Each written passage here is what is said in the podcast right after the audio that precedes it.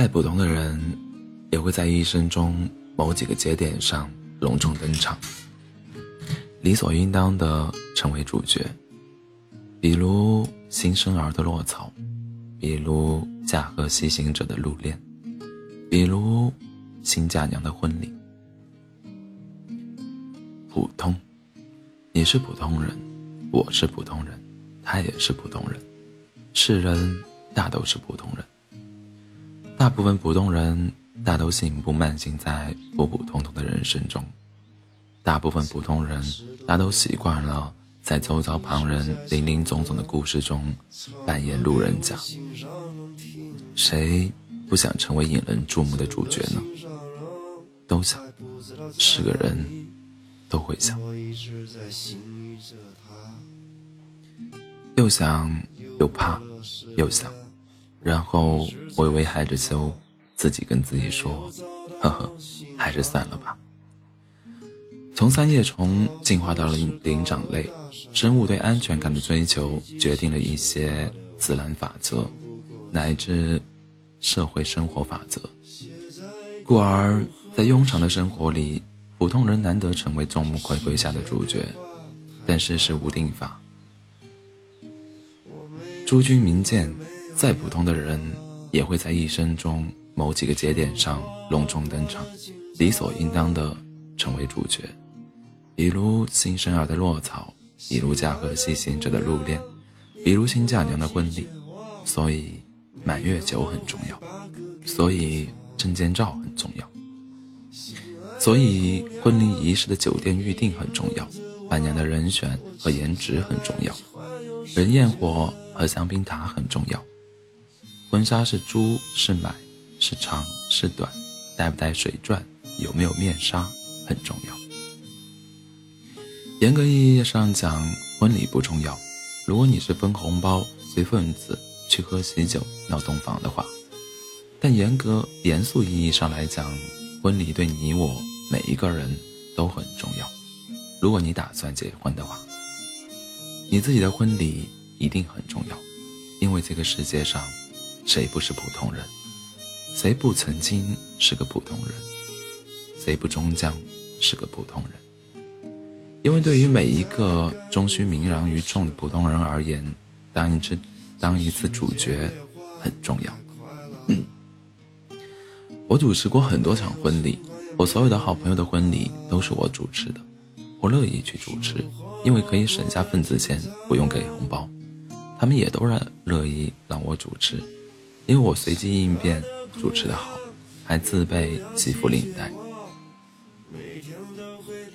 二零一二年六月一日，我在云南丽江的大港旺宝酒店给一对普通人主持过一场婚礼。这是一场我永生难忘的婚礼，因为我主持砸了，但大家却都很满意，主角们也都很满意。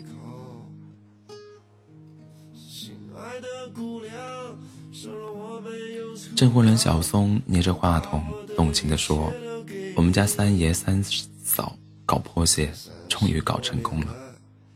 我要疯了！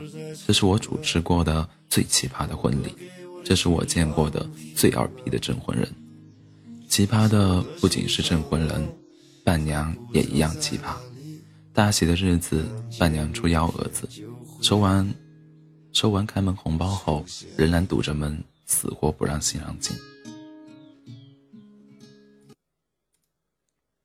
非说之前没正式的求过婚，非要新郎隔着防盗门补上，喊不够一百声我爱你，绝对不开门。新人周三是个老实人，老老实实单膝跪下，一声接一声的说：“嫁给我吧，我爱你。”他说一声，门里的伴娘们数一声，数到八十多声的时候也不肯开门，怎么着，真要凑个整数啊？门外接亲的伴郎们已经开始撬锁了，门里的伴娘不急不慢地数着九一九二，数到第九只七声“我爱你”时，门咣当一声开了，闪到了闪倒了一堆的伴郎，白衣飘飘的新娘子扶着门框，抹着眼泪，又哭又笑，白眼冒泡。泪珠顺着手指往下滴答，假睫毛眼瞅着快要被冲掉。隔着一堆东倒西歪的伴郎，周三周三傻呵呵地说：“老婆你莫哭，还差三声就数完了。”他单膝跪着，认认真真地喊着：“嫁给我吧，我爱你。”新娘子伸伸手把他薅起来，另一只手从屋里挥舞。他带着哭腔说：“值了，这是周三第一次对我说我爱你。”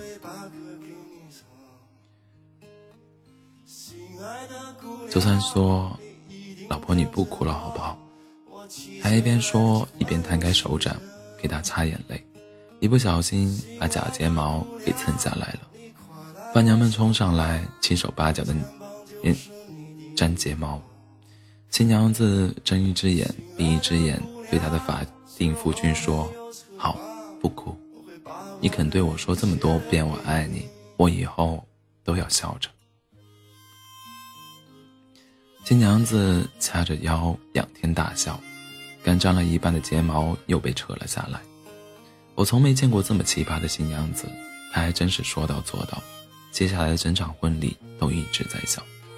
理所应当的娇羞和端庄，她全忘光了，只是一味兴高采烈的笑，像吸了一氧化碳。按规矩，新娘子一登台，婚礼司仪一般要问新娘子跟我们分享一下现在的心情吧。常规回答是好幸福或者好激动，唯独她不按常理出牌。她的问题刚问出口。我的问题刚问出口，他立马扭头看着新郎周三说：“哈哈，你是我的了，这辈子你都跑不掉了。”一边狂笑，一边还伸手捏了个拳头，倒了周三一拳，结结实实的倒在街头。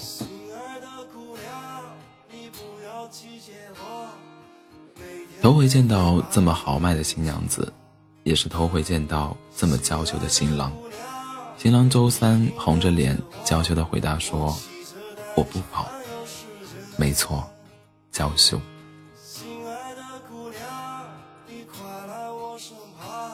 我脑子不够用了，这都是什么世道？婚礼还要继续。优秀的主持人拉宾打起精神问周周三：“新郎说说看，你是靠什么手段打动了这么美丽动人的女人，让她愿意心甘情愿陪伴你一生的？”其实这个问题怎么回答都行，一般人愿意幽默一下或者吐露深情，大可自由发挥，走个过场而已。但我忘了，新郎周三真的不是一般人。我忘了周三是个较真的老实人。他张着嘴想了一会儿，紧张的看着我，用的什么手段？我，这个，我忘记了，忘了。台下几百人盯着呢，你忘了？这是谁的婚礼？怎么还有自己砸自己场子的？到底是你娶媳妇儿，还是我娶媳妇儿？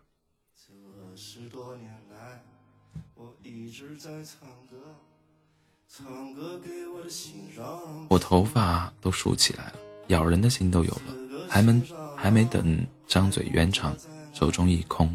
话筒被人摘走了，新娘子把话筒摘走了。她兴高采烈地说：“我记得，我来说。”我快哭了。这是婚礼现场还是知识竞赛抢答现场？好吧，你说吧。新娘说：“她有一次对我说，虽然我没钱，但我只要一碗有一碗稀饭，一定会分你一大半。”我虎躯一震，好了，终于拨乱反正，步入正轨了。多感人的一句话呀！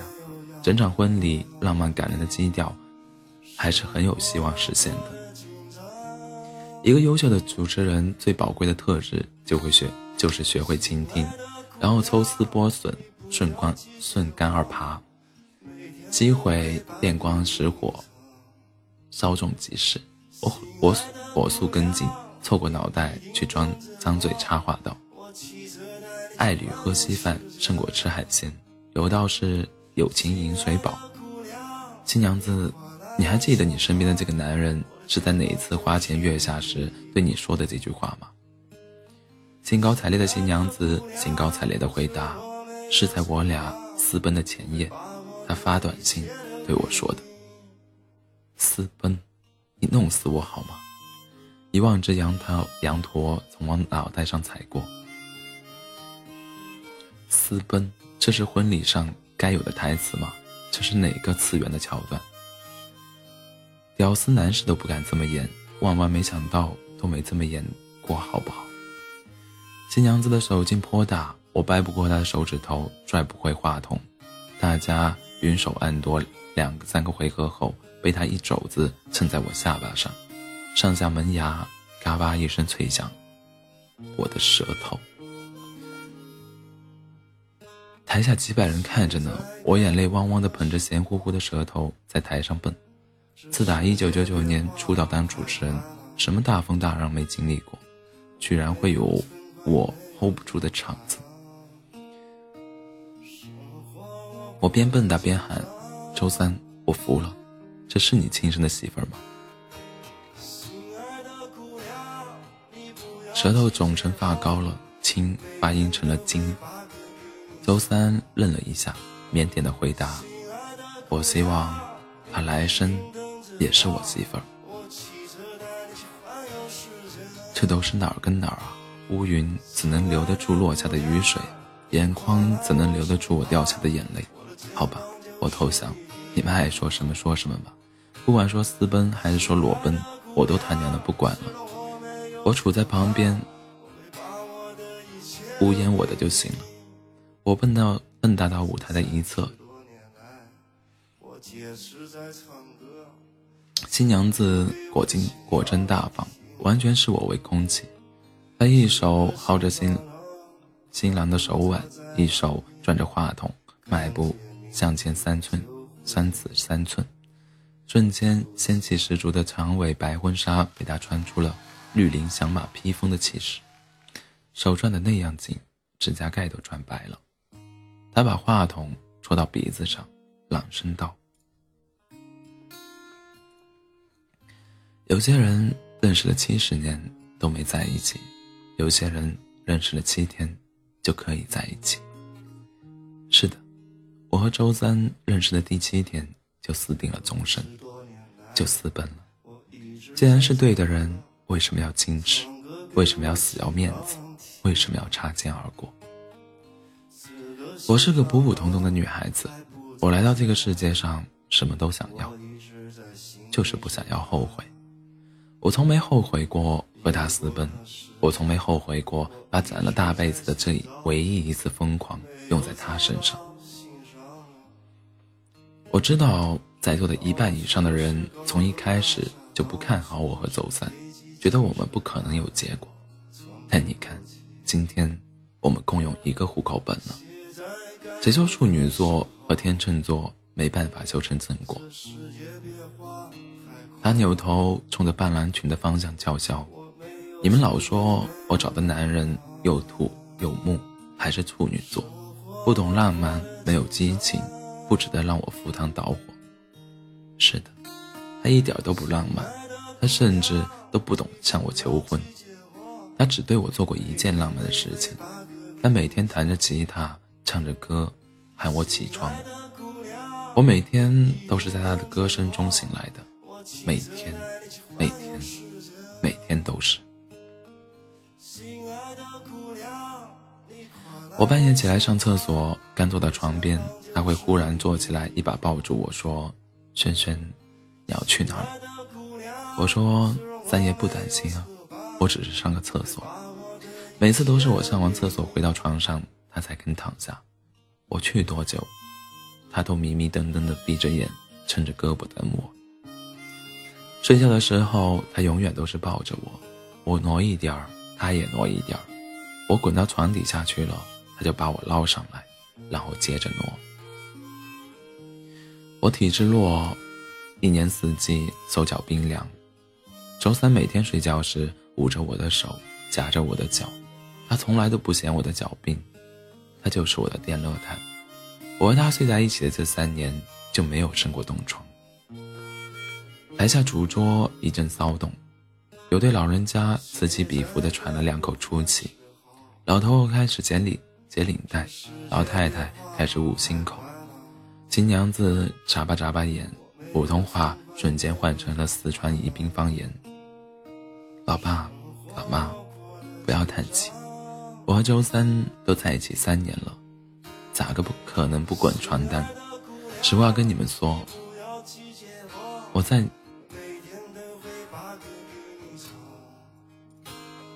幺儿在你姑娘肚皮里头已经有四个月了。新娘子挺挺腰，伸伸伸手拍拍肚皮，隔着雪白的婚纱拍的肚皮啪啪啪的响。台下两个老人集体愣了一下，然后组团乐开了花。老太太下死力在老头子胳膊上、胳膊肘上拧了一下，说：“太好了，杨老头，以后你拿麻将打不成喽，陪我去带孙女喽，陪我去带孙孙喽。”老头子哆嗦的手激动着起身，端起酒杯，托大家的福，我先干为敬。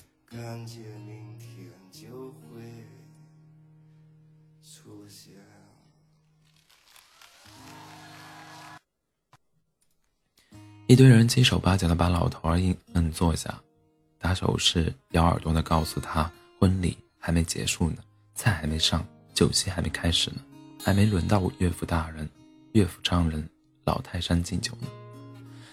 墙上新娘子的工作报告还在继续，他望着父母的方向，声音忽然柔了下来：“老爸，接下来我想和您单独说两句话，好不？”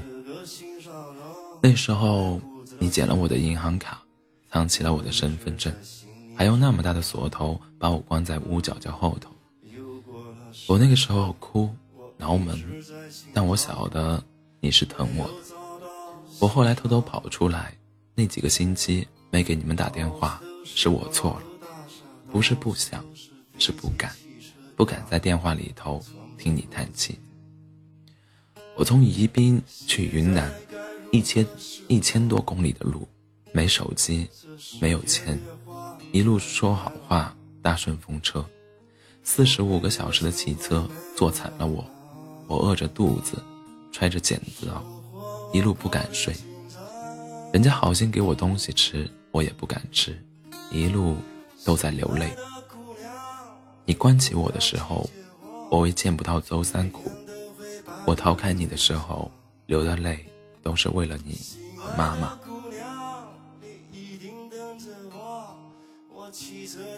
好几年过去了，你和妈妈从心底头原谅我了吗？我是个不孝顺的孩子吗？我不是。孝顺就是百依百顺，百分百的听话吗？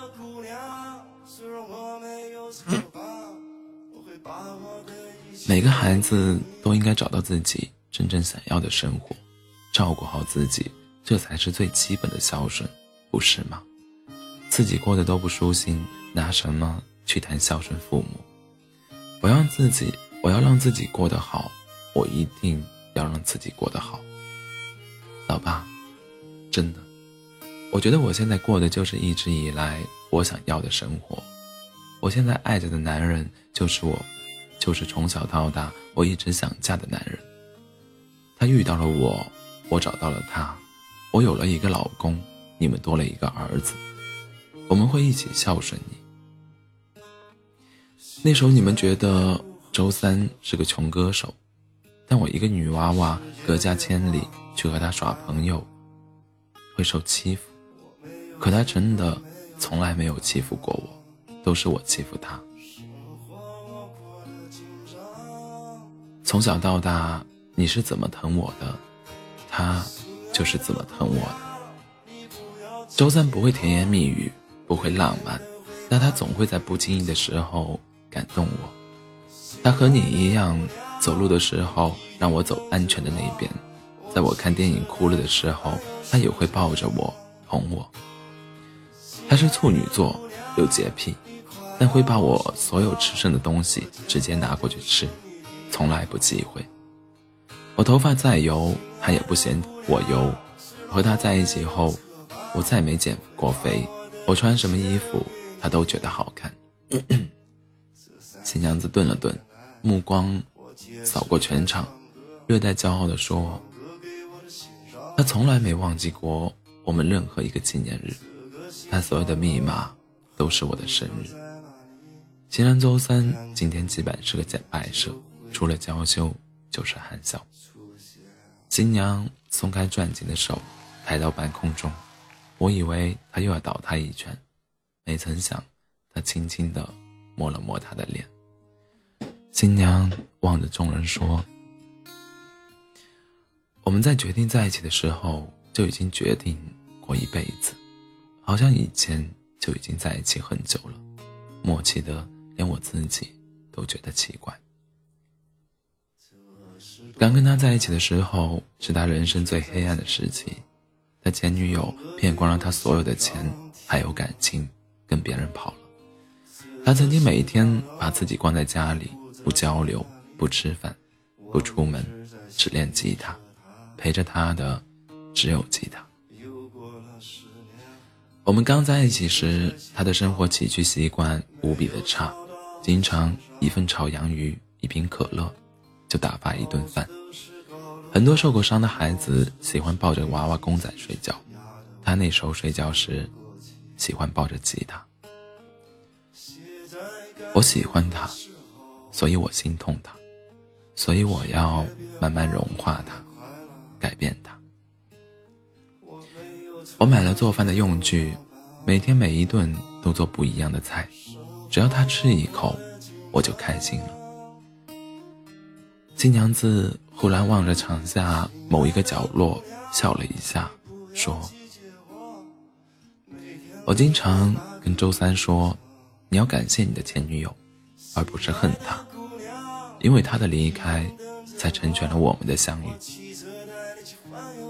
有人说，每个人一辈子都会遇到三个人：一个你爱的，但不爱你的；一个爱你的，但你不爱的。”还有一个爱你的，你也爱他的。我真心祝愿周三的前女友早日遇到，早日遇到第三个人，遇到也别回头了。你不要的，我要了；你再想要，也要不回来了。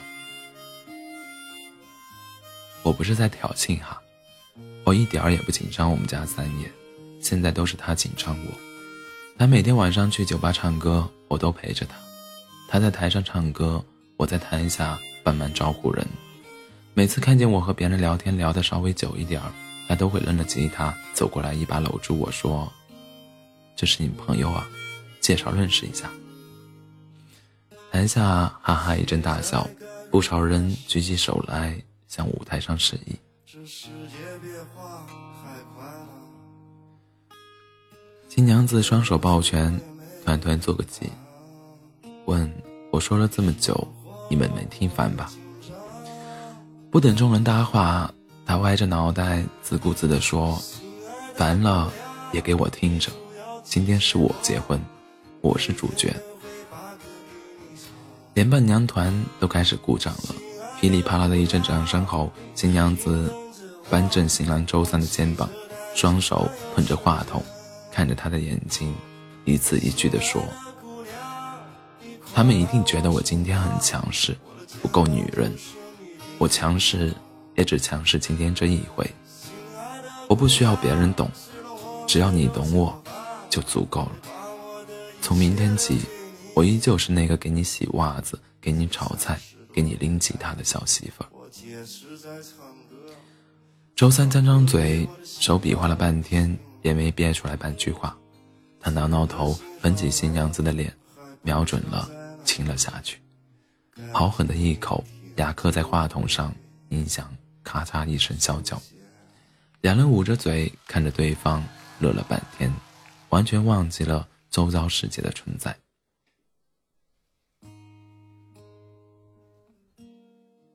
也忘记了我这个处在一旁，舌头受伤的。幼小的婚礼司仪。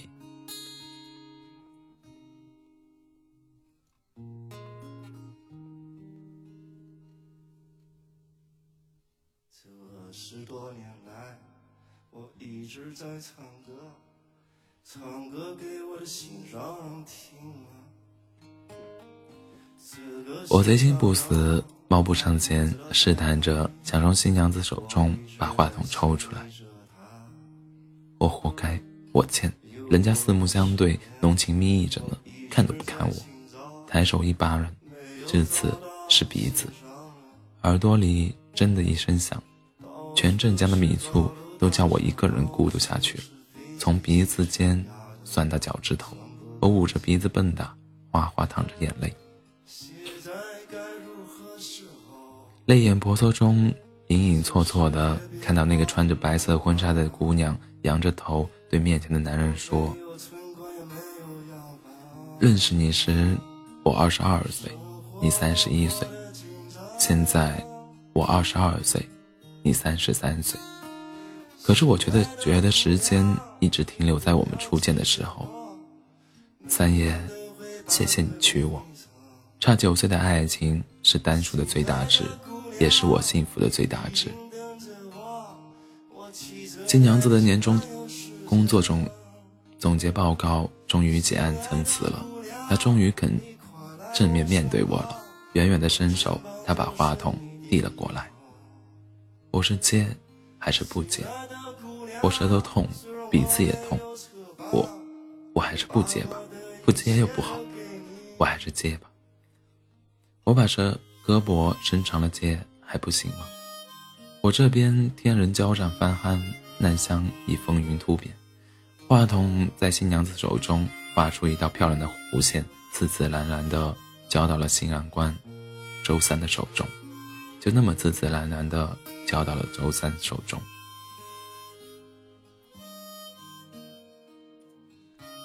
我干笑了两声，哭了。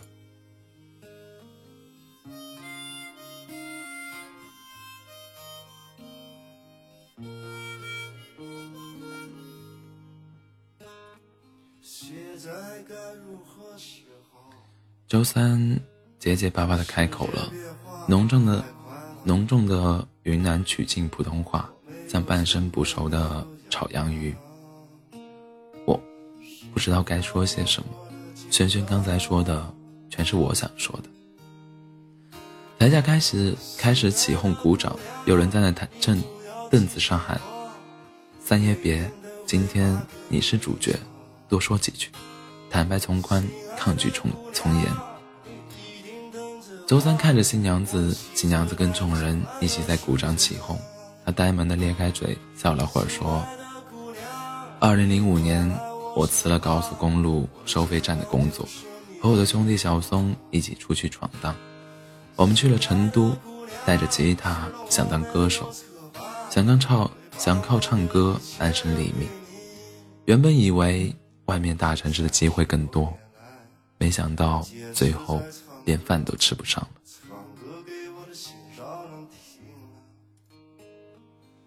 那个时候，我们住在最便宜的违建屋顶层里，每人每天两块钱的生活费，跑了所有酒吧和可以演出的地方。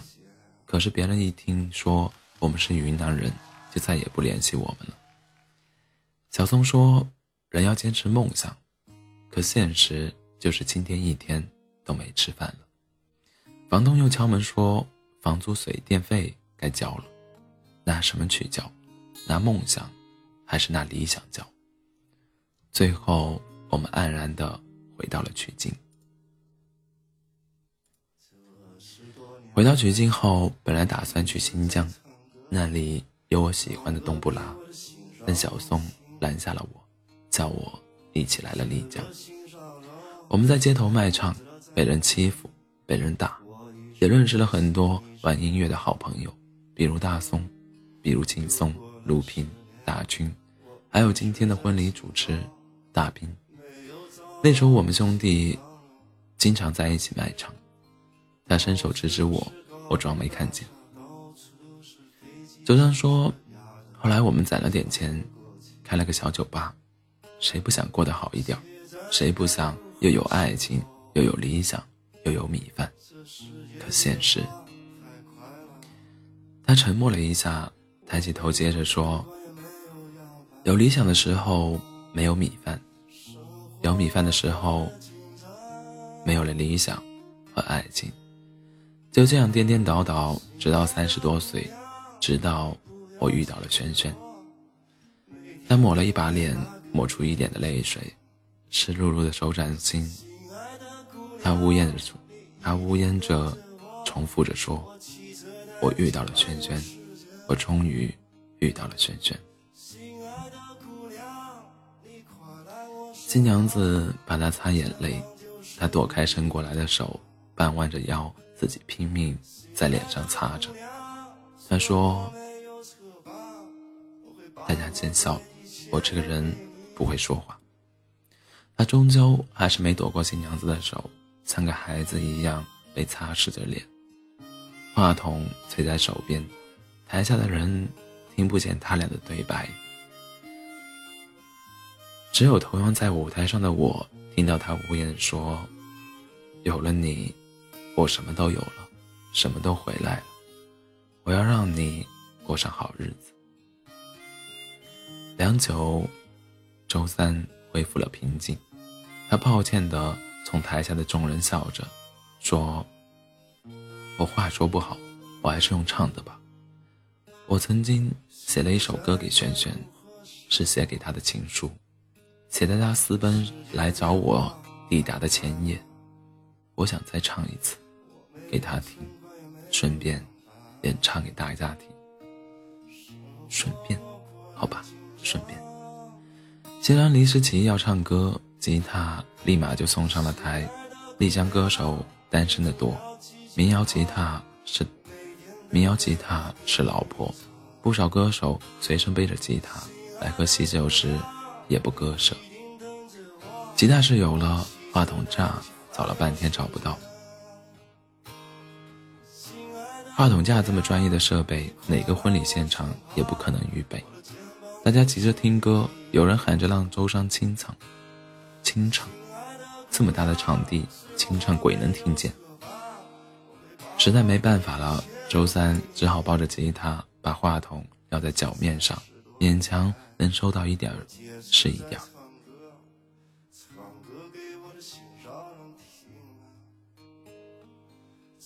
心上了，还不知道在哪里，感觉你。女人捧起了心口，男人抱起了肩膀，每一个人都竖起了耳朵，准备聆听那个叫周三的男人写给他爱人的情书。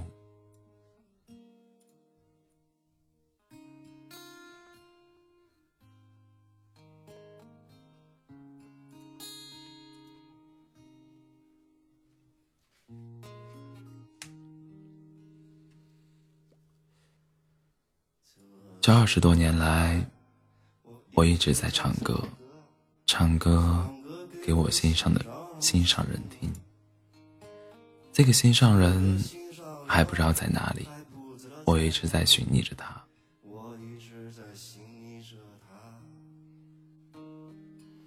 又过了十年，我一直在寻找，没有找到心上人。到处都是高楼大厦，到处。都是飞机汽车，压得我喘不过气。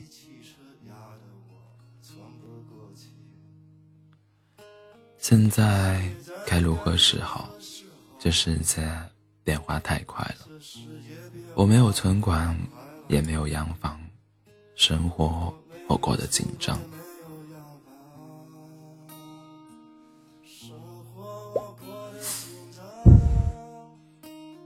亲爱的姑娘，你不要拒绝我，每天都会把歌给你唱。亲爱的姑娘，你一定等着我，我骑车带你去环游世界。亲爱的姑娘，你快来我身旁，我的肩膀就是你的依靠。亲爱的姑娘，虽然我没有车房。我会把我的一切都给你。心爱的姑娘，虽然我没有车吧，我会把我的一切都给你写于私奔会师前夜的一首歌，很好听的一首歌，我记不得新娘子听歌时候的反应，因为看不清。潮湿的水汽蒙住了双眼，眼底心底的渠堤被掘开一道豁口，晶晶亮亮的水静静的往外流。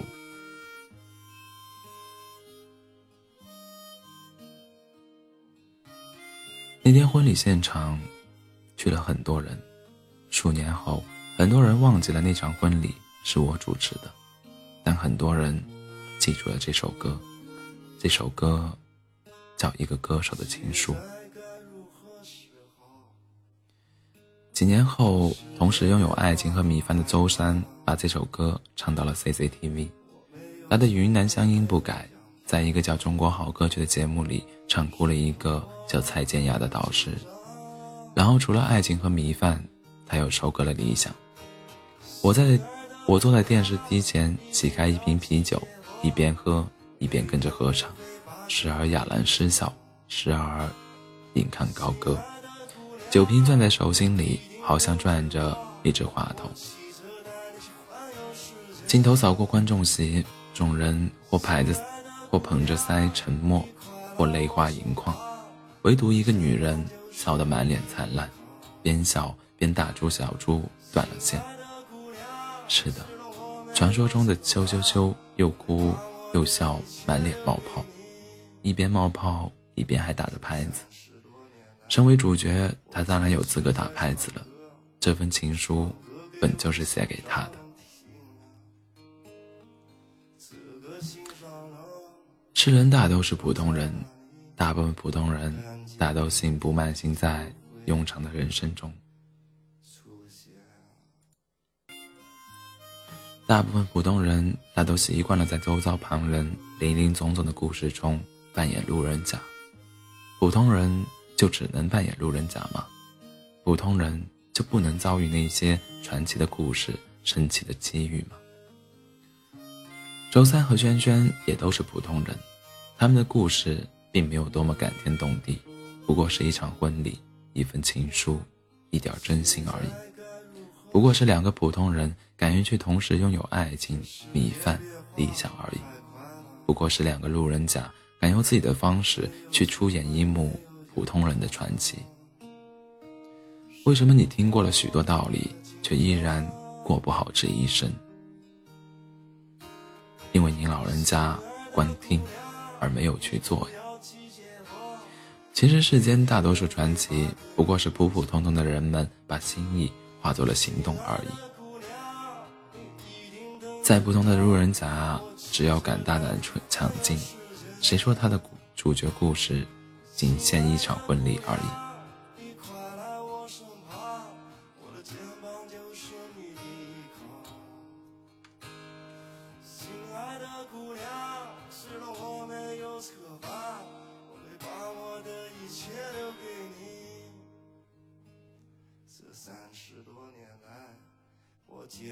在唱歌，唱歌给我的心上人听啊。这个心上人还不知在哪，感觉明天。